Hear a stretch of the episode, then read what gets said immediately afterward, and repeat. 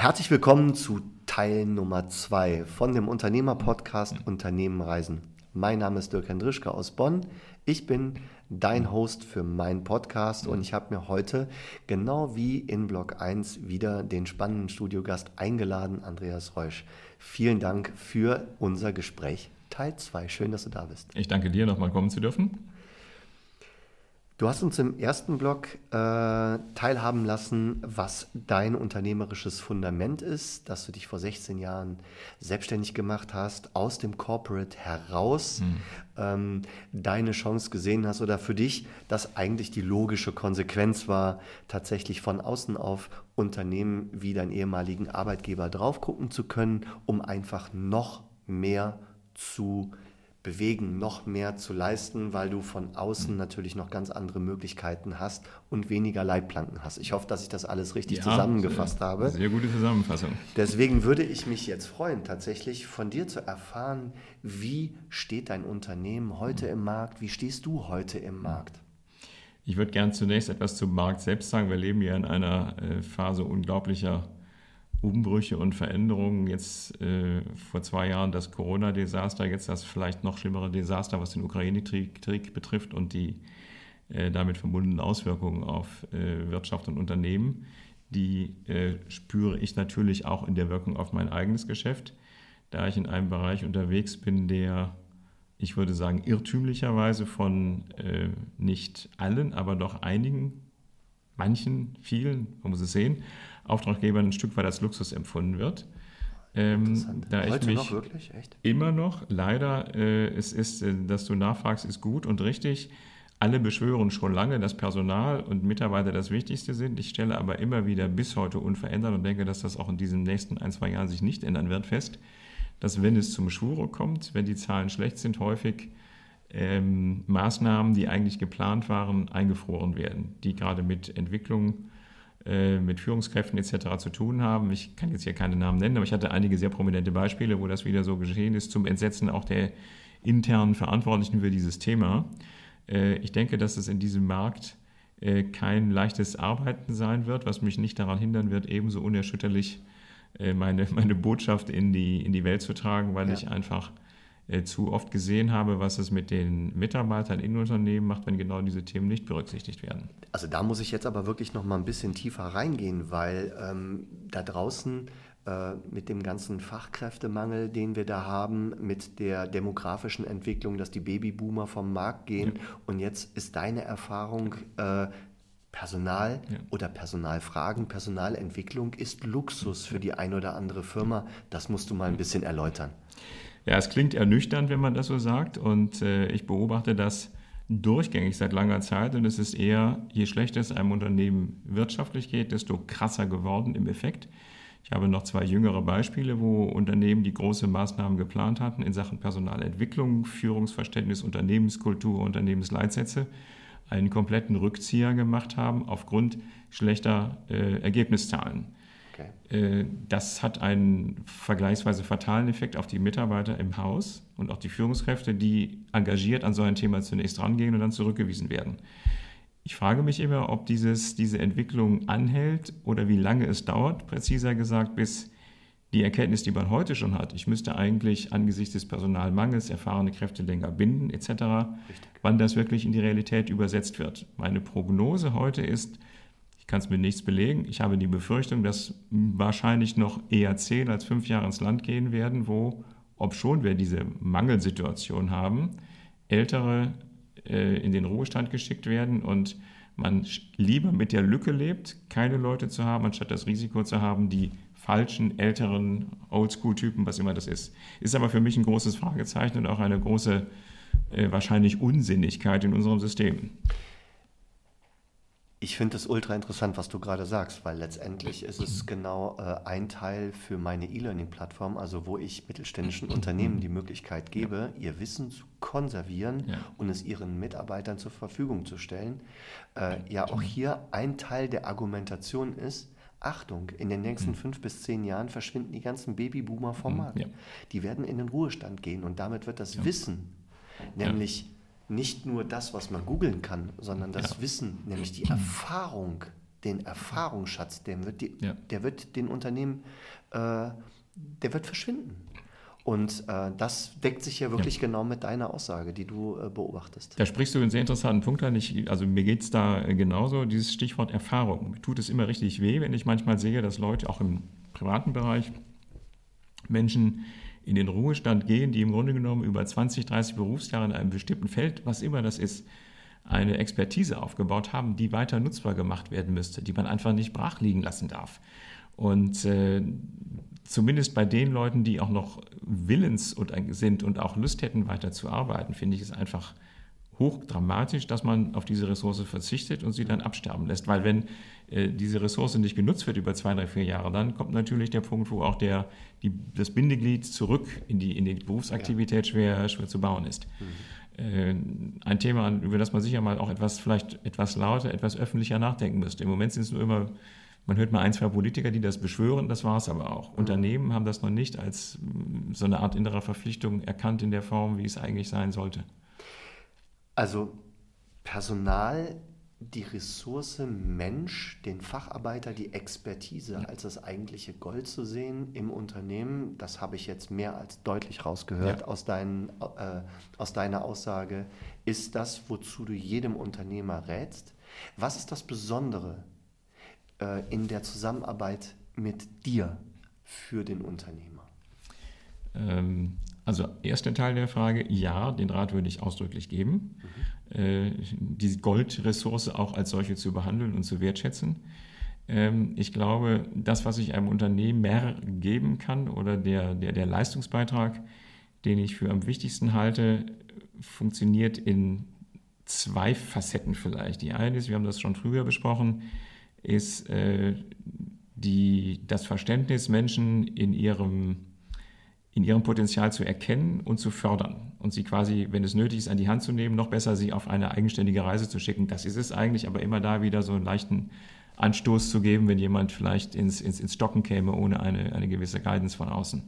Das ist der eine Punkt. Der andere Punkt ist, ich habe ähm, sehr häufig meine Arbeit darin gesehen, die Brücke zwischen, ich nenne es immer Brücke zwischen der alten und neuen Welt zu bauen, weil ich, das muss mit einer Typfrage zu tun haben, ich kriege das oft ungefragt bestätigt, ähm, sehr gut sowohl die Verständnisebene der sehr jungen Leute im Unternehmen habe, als auch die herauswachsenden, vielleicht etwas zu konservativen Alten noch verstehe mhm. und äh, so eine Mittlerrolle spiele.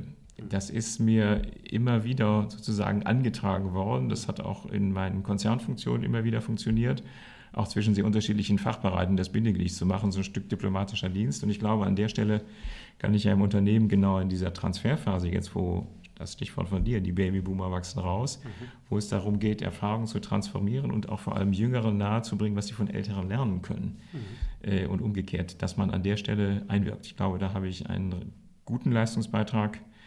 Der dritte Punkt in dem Zusammenhang noch, was vermisse ich manchmal bei äh, Beratern generell, dass man die Realität des Unternehmens einschätzen können muss und genau weiß, was ist in einem gegebenen Setting möglich und was eben nicht. Mhm. Und dass der Rat nur immer so weit geht, wie er in dem Unternehmen, dem auftraggebenden Unternehmen auch umsetzbar ist. Weil es sonst eine schöne Theorie ist, die aber wieder verpufft und dann im Grunde einen Negativeffekt auslöst. Und vielleicht wirklich weg ist von der Realität irgendwie. Ne? Also genau, dass ja, man diese ganze, ist, ja. also diese ganze realitätsnahe Veränderung ja. auch herbeiführt. Und diese Realität sieht in jedem Unternehmen halt unterschiedlich aus. Es mhm. gibt da keinen allgemeingültigen Stempel. Man muss die Sensibilität haben, das zu erkennen und sich darauf einzustellen. Mhm. Und, und das Unternehmen muss aber auch die Bereitschaft finden, auch das Wort Chef gegen Leader auszutauschen. Also das heißt auch moderne Führungskulturen zu etablieren und auch bereit zu sein, diese Veränderungen mitzutragen, oder? Das ist genau der Punkt, sehr wichtiges Stichwort. Das, an der Stelle tut sich ja durchaus Positives. Die, die, ich hatte manchmal, manchmal das Gefühl, in, in dem Ansatz, wie man führen sollte, meiner Zeit voraus zu sein. Äh, inzwischen äh, entwickelt sich äh, das Verständnis ja sehr schön aus dieser sehr hierarchischen Top-Down- Orientierung, die ich in meinem ersten großen Konzernerlebnis Gott sei Dank nicht hatte. Da waren wir auch sehr partnerschaftlich unterwegs, äh, obwohl es Hierarchien gab. Äh, jetzt gibt es eine Führungskultur, wo sehr stark äh, in Funktion des Miteinander, des kooperativen Stils gearbeitet wird, den ich auch für den absolut richtigen und zukunftsweisenden halte. Hatte trotzdem in meiner zweiten Konzernerfahrung äh, noch das Erlebnis, dass ich von eigenen Mitarbeitern dafür kritisiert wurde, angeblich nicht genug zu führen, weil ich deren Meinung erfragte. Also es ist interessant, in einem eigentlich modernen Konzern, wo trotzdem die Hierarchieorientierung noch so steil und stark war, mhm. dass man mit eigentlich, wie ich meine, sinnvollen Methoden noch sich eher Kritik anheimst. Interessant. Und gerade heute ist das Zuhören in einem mhm. Unternehmen, nämlich wirklich auch mal das mhm. Zuhören bei den Arbeitnehmern. Was sind denn eigentlich deine mhm. Ziele? Absolut, ja, ja. Äh, glaube ich, eine der, ja.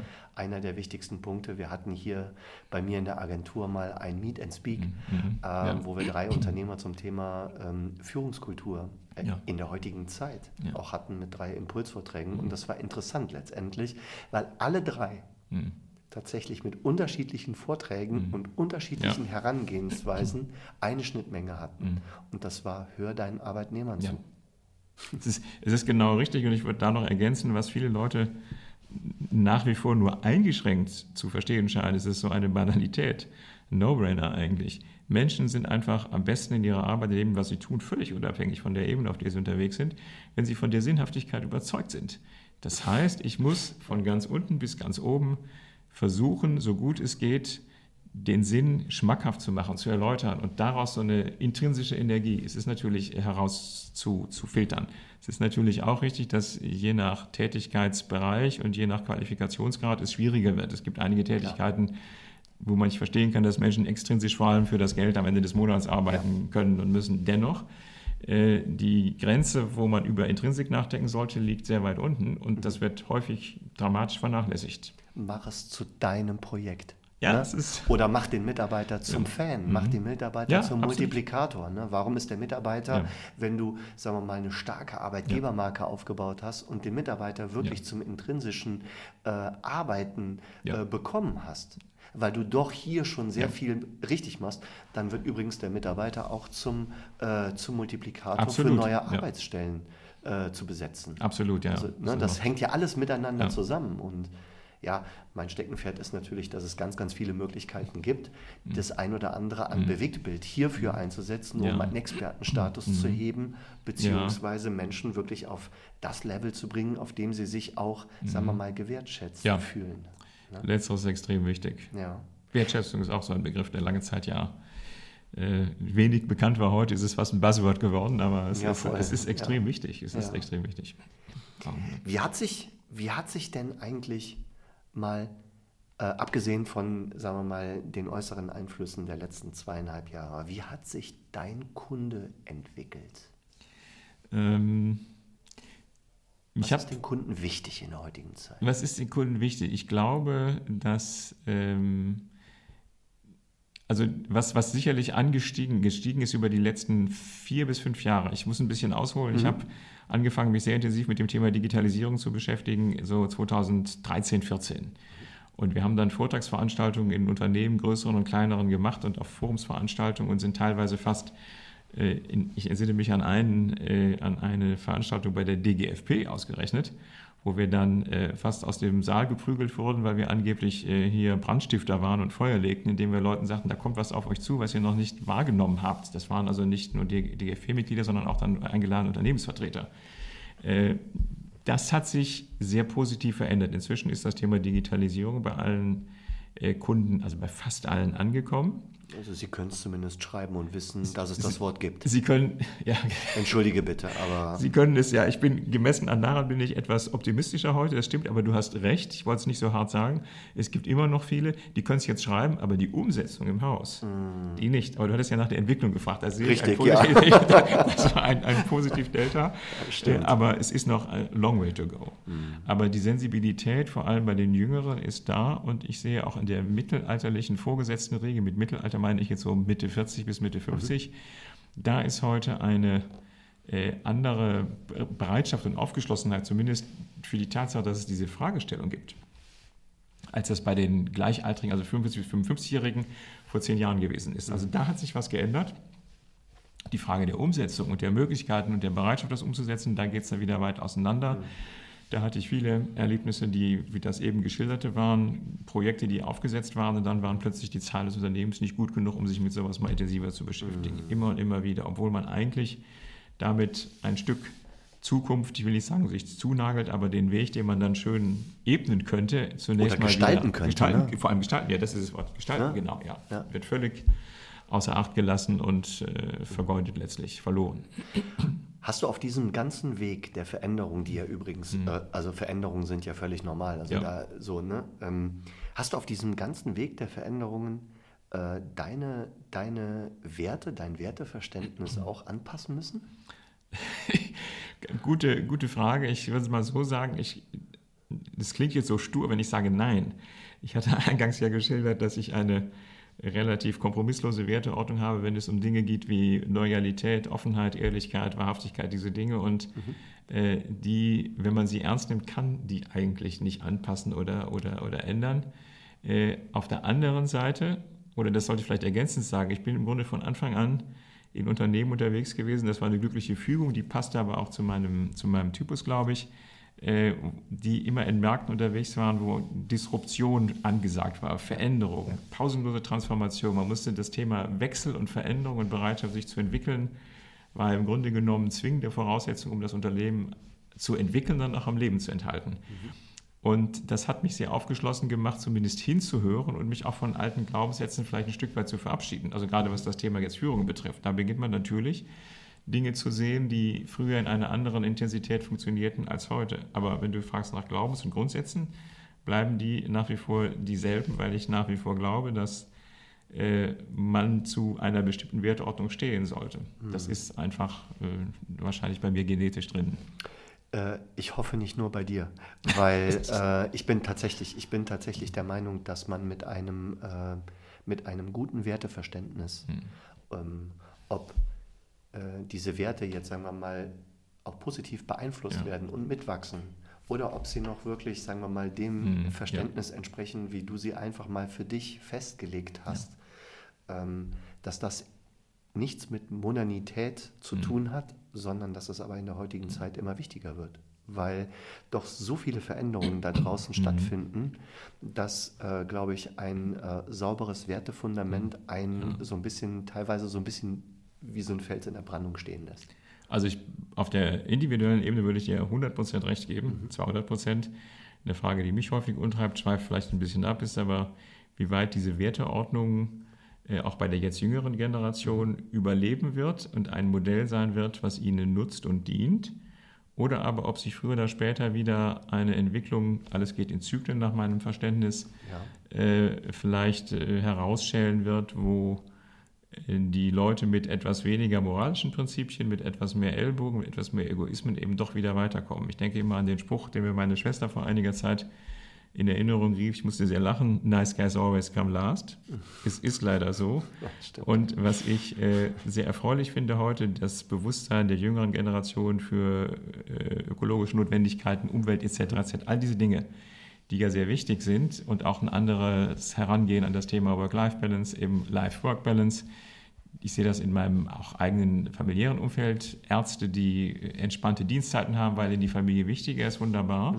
Mir stellt sich immer die Frage, da wieder aus der Beratersicht wird in einigen Jahren möglicherweise doch wieder so eine Ehrgeizspitze von Leuten, die es härter rangehen, diejenigen sein, die im Grunde genommen den Kurs bestimmen und im schlimmsten Fall sogar wieder ein dann konservativeres Wertegerüst zum Maßstab machen. Das ist ein Thema, was mich sehr oft umtreibt, was man heute nicht beantworten kann, aber was man verfolgen sollte. Schön wäre es, wünschen würde ich mir es umgekehrt.